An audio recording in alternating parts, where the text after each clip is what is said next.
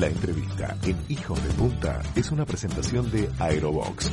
Aerobox, tu socio perfecto en tus compras internacionales. Tras 19 años de carrera internacional, la maravillosa Nadia Mara ha regresado al Uruguay y es ahora la primera bailarina del Ballet Nacional Sodre.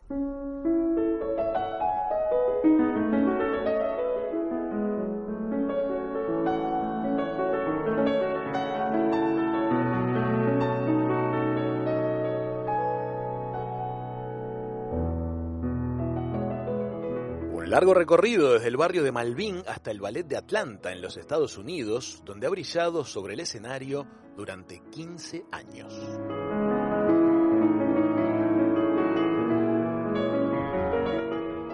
Bailarina y coreógrafa, disfruta del ballet clásico y el contemporáneo, pero especialmente adora sentir el viento en la cara mientras salta sobre el escenario. Nadia, bienvenida nuevamente al Uruguay y bienvenida a Hijos de Punta.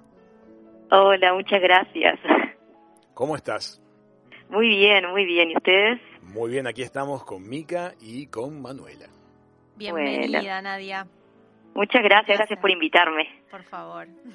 Escucha esto, hace hace 10 años atrás, Patricia Janiot de CNN eh, te entrevistaba ya como primera bailarina del ballet de Atlanta y así cerraba Patricia la nota. y otro de los sueños de Nadia es regresar a Uruguay para interpretar un papel protagónico del repertorio del ballet clásico y recibir el aplauso de los suyos. ¿Qué te parece? Así es. Y te das cuenta, ya la tenía claro. Estaba súper clara. Eso es algo que siempre este, lo tuve en mi mente, el, el poder volver al país y a mi querido Uruguay. Este, ya que estuve y como tú decías antes, 15 años este, afuera del país y, bueno, tengo toda mi familia, obviamente mis amigos y están todos acá y para mí poder bailar de vuelta en el escenario, en el Sodre, siempre fue un sueño también. Así como fue el sueño, el sueño también poder ir este, a, a, bailar otras cosas también en el exterior y aprender de, de otros maestros y bueno, de otras oportunidades. Tú sabes que hace unos días atrás, Nadia, entrevistábamos a, a un artista que está muy arriba en este momento aquí en Uruguay, se llama Lucas Sugo. Y le preguntábamos, él ha tenido la oportunidad de estar en escenarios muy importantes recientemente, ante públicos muy, muy grandes, estadios. Y le preguntábamos cuál ha sido el momento que, que más te ha sacudido a nivel emocional. Y él nos contó que nunca se había sentido tan nervioso ni tan movilizado como cuando le tocó estar ya consagrado ante su propio público en Rivera, en el Estadio Nacional del departamento de, Rivera. Y mm, de alguna manera era, era volverse profeta en su propia tierra. ¿Te parece que se acerca el momento de que te vuelvas profeta en tu propia tierra? Bueno, comparto un poco este, la sensación que él tuvo, ¿no? Un poco la pude vivir cuando bailé Onegin de invitada el año pasado, este, que bueno, antes de subirse el telón, la emoción y, y un poco la, ansiedad de poder bailar para, para, para el público uruguayo, que obviamente que es un público muy querido, pero a su vez muy crítico y con mucha expectativa. Este, entonces yo me acuerdo de decir, bueno, está, o, me calmo o me calmo, porque si no, si no, no voy a poder bailar. Y, y creo que un poco de presión, obviamente, también este, pasa de tener el momento de, de bailar por primera vez en, o hacer lo que sea en tu propio país, ¿verdad? Y por suerte ya tuve la oportunidad de hacerlo el año pasado, entonces ahora estoy como un poco más tranquila en ese sentido. Pero sí, es tal cual. Capaz que cuando bailaba en Estados Unidos y todo, obviamente tenía amigos y compañeros y gente que me iba a ver, sponsors y todo, pero no era mi familia, mis amigos, la gente que me, que, que me vio nacer y, crecer y, bueno y estudiar tanto y dedicarme tanto a esto y, y, para poder ver el resultado final que, que obviamente que allá no sabían nada de sabían que yo había llegado y era una bailarina y que trabajaba como para para poder bailar lo mejor posible pero la gente que que me conoce de chica, que a los tres años ya estaba vestidita de ballet y con el sueño de, de ser algún día este, bailarina profesional, este, me van a ver con otros ojos, ¿verdad? Digo, wow, con otro sentido también, ¿no? Sí, Nadia, bueno, como contó Raúl, te fuiste muy joven y viviendo en Estados Unidos, incluso como contaste recién, tuviste algunas participaciones aquí en Uruguay e interpretaste algunos papeles, este, siempre regresando a Estados Unidos, pero ¿cómo fue o quién fue la persona que te, que te propuso regresar a Uruguay? Mira, esto este, se viene dando ya de, muchos años cuando Julio Boca tomó la dirección del Ballet Nacional del Sodre. Este, en un principio él se comunicó con todos los bailarines uruguayos que estaban en el exterior, que estaban este, bailando en, otras, en otros países y comentó la idea de que, de que, bueno, que él tenía ganas de que esta compañía sea la mejor del mundo y que quería traer a todos los bailarines uruguayos posibles que tengan carreras en el exterior.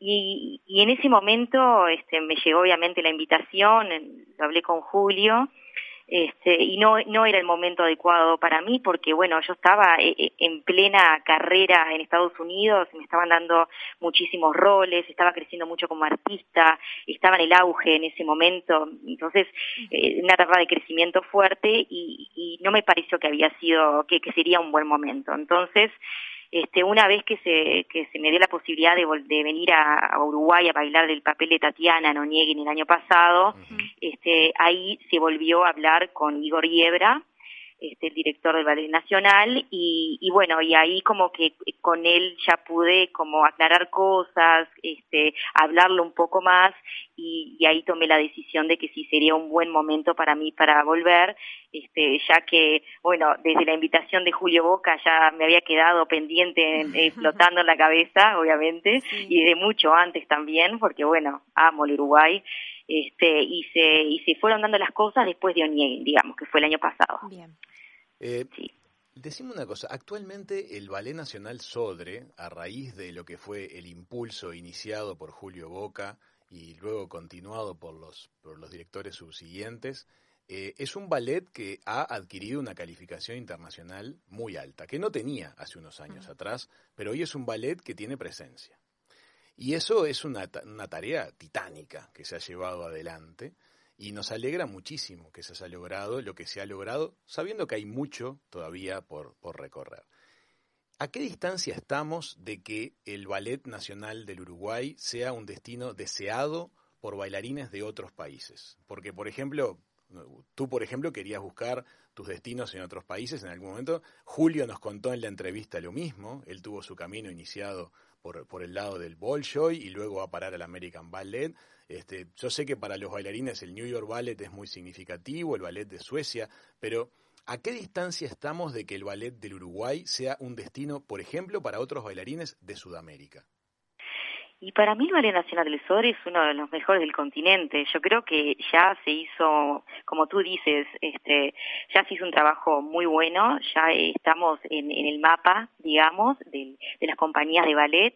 Este, incluso allá en Estados Unidos, cuando, cuando, cuando Julio Boca tomó la dirección, ya se empezó a hablar, como él es muy reconocido mundialmente, obviamente es una estrella, eso ayudó un montón este, a que a que esta compañía esta compañía se, se eh, nada esté marcada en el mapa digamos y muchos bailarines yo creo que bueno que han querido venir a, Uruguay, incluso tenemos bailarines aquí que, que son de otras, de otras partes del mundo. Y el trabajo que se está haciendo también es increíble, este, con repertorio de, primer mundo.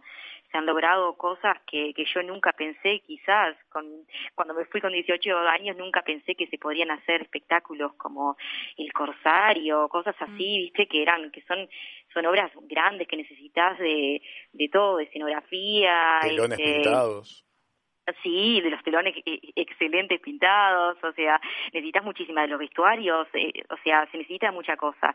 Y, y para mí el Uruguay, la verdad que esa es una de las razones por la cual me viene también, porque me parece que, que está muy bien como compañía y que han hecho un excelente trabajo, tanto como Julio Boca como Igor Yebra, en, en seguirlo adelante para, para seguir creciendo.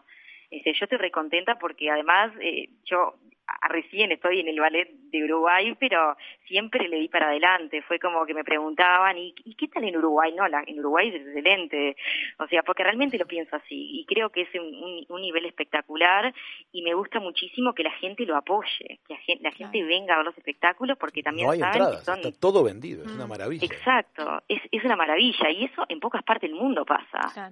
Es una alegría, es una alegría porque fue un cambio de conducta por parte del público disparado por una propuesta de calidad, pero me, hizo muy feliz ver cómo el público uruguayo este, responde a propuestas de calidad. Es mentira que a los uruguayos lo que hay que venderles es este es entretenimiento porque eso es lo que va. Los uruguayos tienen, tienen otro peso intelectual y hay que, hay que conectarse con eso y las cosas suceden. Tengo un montón de preguntas que hacerte que nos manda la audiencia. Algunas cosas son un poco curiosas y como de pequeñísima escala, pero dan curiosidad. Por ejemplo, nos preguntan acá, ¿cómo es el tema de la pedicuría en una bailarina? Interesante. ¿Cómo es eso? Porque, ¿Cómo lo viven? ¿Lo hacen ustedes mismos? ¿Tienen técnicos especializados? ¿Cómo es? Mira, yo me reía porque en realidad en este momento tengo un pequeño unas como unas ampollas y eso en, los dedos, porque claro, nosotros venimos de, de, una cuarentena fuerte, donde estábamos ensayando y bailando en nuestras casas, donde las, obviamente la, la situación no era buena como para poder bailar y hacíamos lo que podíamos, ¿no? Y lamentablemente, o sea, si nosotros no nos hacemos puntas, no nos ponemos las puntas todos los días, cuatro o cinco horas, el pie se desacostumbra no es un tema de que te las pones y a los dos meses te las pones de vuelta y está todo bien. Entonces, e, este, ahora estoy descubriendo dónde me voy a hacer el tema de los pies, porque allá en Estados Unidos tenía un profesor, tenía un doctor que me, me ayudaba con eso, que por ejemplo las uñas encarnadas o que se me salían las uñas, tenemos, eh, obviamente que hay cosas que podemos hacer, por ejemplo, tenés una ampolla, te pones una curita, te aguantás el dolor y seguís adelante, pero hay cosas como que se te salen las uñas y eso que tenés que tener más cuidado, o se te cortan a la mitad, o se te quiebran, tenés que ir como a un pedicura. Este, así que ya voy a encontrar una persona que, me ayude con eso. Muy bien. Otra cosa que nos consultan es cuánto dura una buena zapatilla de ballet en los pies de una bailarina con la intensidad que tienen ustedes, capaz que es algo casi, no sé, semanal, diario. Sí, y depende de la zapatilla, mira, depende de la marca que uses. Eh, las que estamos usando acá, casi todas las bailarinas, se llaman Gainers, que son este norteamericanas y son están como hechas de una base de plástico, digamos. Es una nueva técnica donde, donde, a ver, eh, te duran más las zapatillas. Es más, hay gente que las pone hasta en el lavarropa para lavarlas y las sacan, las secan y las, las vuelven a poner. Mira. Ahora, hay zapatillas, por ejemplo, las que usaba en Estados Unidos yo que se llamaban Fritz, que son de Londres este, que se hacen con papel maché, y, y, bueno, esas, por ejemplo, si tenía que hacer Quijote, que son tres actos, tenía una para cada acto. Una por acto. Porque, porque se me, se me destruían, porque me transpiraba el pie, porque ponía mucho peso en el, obviamente las zapatillas se me ablandaban mucho y claro, después para hacer, por ejemplo, giros o equilibrios y eso no es posible. Pero con estas zapatillas, obviamente, eh, al, ser, digamos, una base ya media formada de plástico, es, es más fácil mantenerlas, ¿viste? Este, duras y te pueden durar este, una semana. Hay gente que les gustan las zapatillas muy blandas, depende de cómo te gusten también. Hay gente que se pone una zapatilla nueva para cada show, para cada, cada función. Va mucho en el bailarín, digamos. La ropa de ballet, la ropa para, las, para, la, para la escena, o sea, cuando estás con vestuario de personaje, ¿pesa o pica? Tratamos de que no, hacen lo posible para que no nos pese y que no nos pique, porque la verdad que eso es algo que por eso tenemos prueba de vestuario a veces con anticipación y las probamos en, los ensayos, eh, tanto en los, en los estudios, en los salones, como en los ensayos generales, porque obviamente que no nos pueden molestar, porque ya en sí el bailar es, es bastante demandante, imagínate con algo que te pique o que te moleste. insoportable. sí, insoportable, no estaría bueno. Tratan de que no, la verdad. Sí, Nadia, es maravilloso, la verdad, el mundo de la danza. Eh, y suele decirse que dedicarse a eso implica un montón de sacrificio, como contabas recién, un montón de disciplina, exigencia física, mental. No es una carrera fácil para cualquiera. Pero ¿cuál dirías vos que fue el mayor sacrificio y la mayor satisfacción que tuviste en tu carrera? Mira, sacrificio es raro, es como es como una línea muy finita entre lo que es sacrificio y lo que no eh, en ballet, porque a ver, desde que empecé a tomar clase de ballet sabía que el ballet era sacrificado y, lo hice parte de mi vida como rutina, es como que, a ver, es sacrificado este, ir a lavarte los dientes, no, pero lo haces. Y es molesto, capaz que hay gente que no le gusta, pero ya es algo como que es muy que lo tenés incorporado, ¿verdad? Y para mí, el, el, capaz que el sacrificio más grande fue este, estar en el exterior y no tener mi familia siempre, todo el tiempo. este, porque más allá de que estaba muy contenta, de que estaba haciendo lo que quería y que estaba disfrutando y estaba teniendo mucho éxito, obviamente que tener el, el, apoyo físico y emocional de la familia es muy importante y siempre lo tuve, el apoyo, pero ta, hubo momentos en que el Internet no era tan este, eficaz como ahora, que tenemos un teléfono donde podemos hablar por teléfono a cualquier parte del mundo, este, a costos muy bajos, y bueno, al principio eso no se, no se podía hacer, entonces los primeros tiempos fueron bastante duros. Y eras muy joven, además. Sí, porque me fui a va con 18 años y, y, bueno, yo tenía muy claro lo que quería hacer, pero hubo momentos en donde era, ¿qué, ¿qué hago? ¿No? ¿Sigo no mm. sigo? Este, muy chica también, además vivía obviamente con mi familia en, Montevideo acá y me fui a vivir solo a otro país con otro idioma, a empezar a hacer todo este, solita, ¿verdad?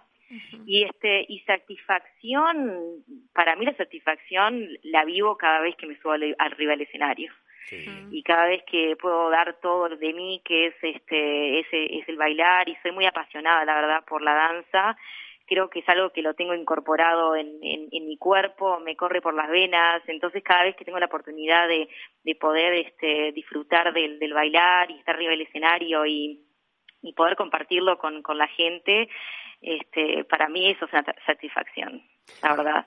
Nadia, ¿cómo es la vida diaria de, un bailarín profesional de, tu nivel cuando no estamos en, el, día de función? Es decir, un día, una jornada laboral estándar de un bailarín profesional. ¿Cómo es? ¿A qué hora empiezan? ¿A qué hora se juntan? ¿Cuántas horas bailan? ¿Cómo es un día de trabajo?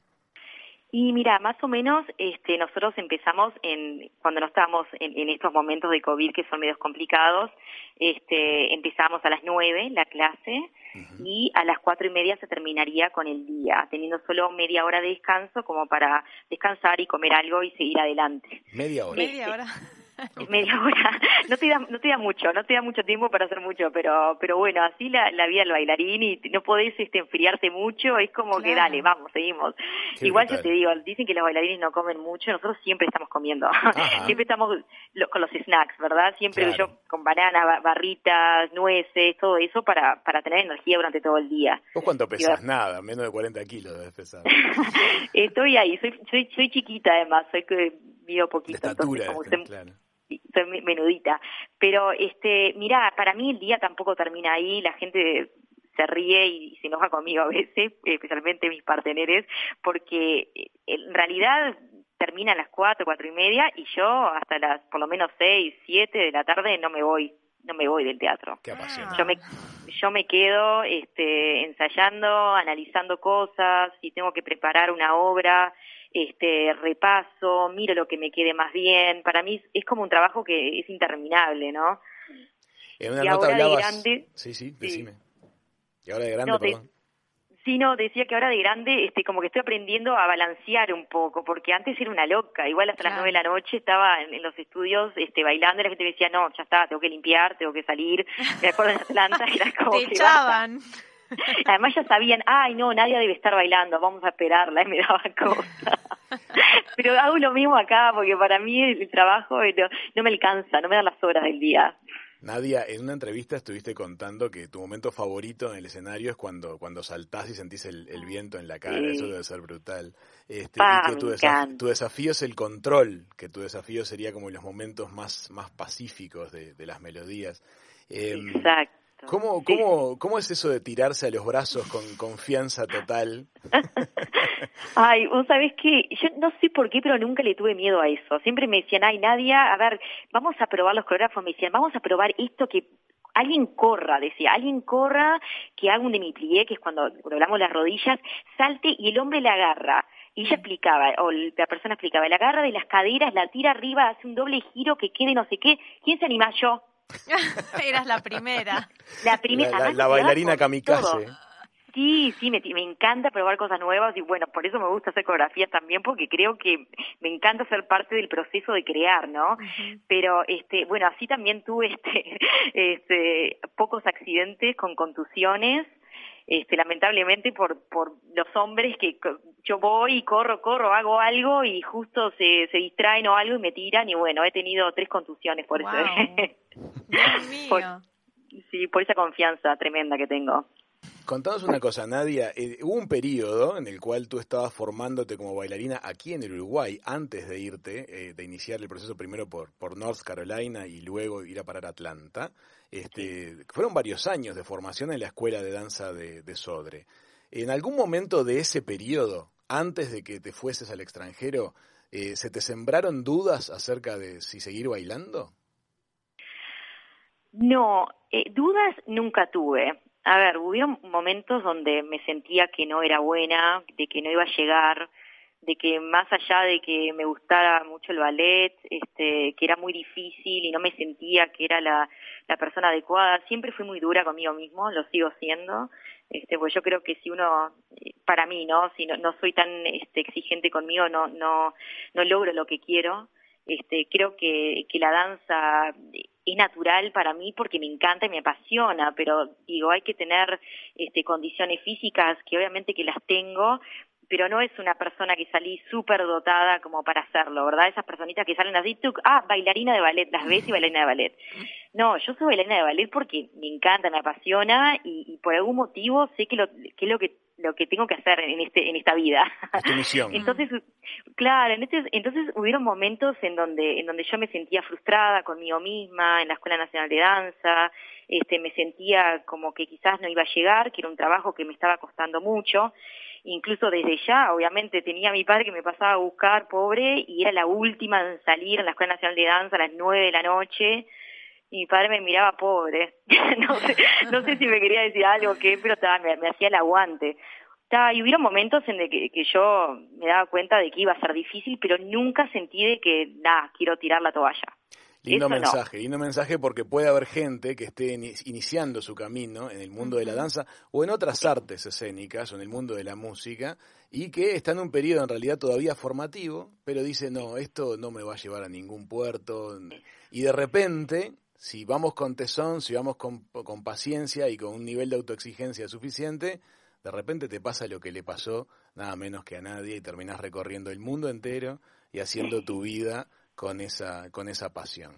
Nadia, estamos encantados de que estés de vuelta en Uruguay. Seguramente va a ser una semilla maravillosa para la Escuela Nacional de Danza. Eh, va a ser un privilegio verte en el escenario.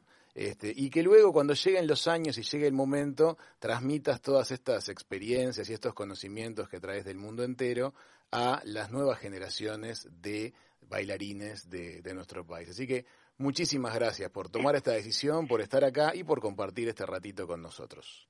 Bueno, muchas gracias por la invitación también. Este, me pone muy contenta de, de poder hablar también con ustedes. Y bueno, vamos, estamos súper contentos porque vamos a bailar ahora para les digo a la gente que nos está escuchando, el 28, 29 y 30 de agosto en, la, en el auditorio Nelly Goitinio. Este, vamos a hacer un programa este, que, que, que tiene tres partes que vamos a hablar algo clásico, algo medio neoclásico y algo muy innovador, así que no se lo pierdan. Espectacular. oportunidades. Espectacular. Vamos a estar difundiendo en las redes del programa cómo tiene que hacer la gente para acceder a su ticket y para verte este, estrenándote nuevamente en los escenarios de Montevideo. ¿Qué te parece? Bueno, muchas gracias. Muchísimas gracias por este ratito con nosotros, Nadia.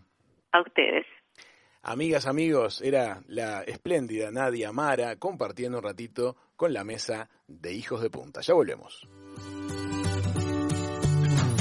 La entrevista en Hijos de Punta fue una presentación de Aerobox. Aerobox, tu socio perfecto en tus compras internacionales.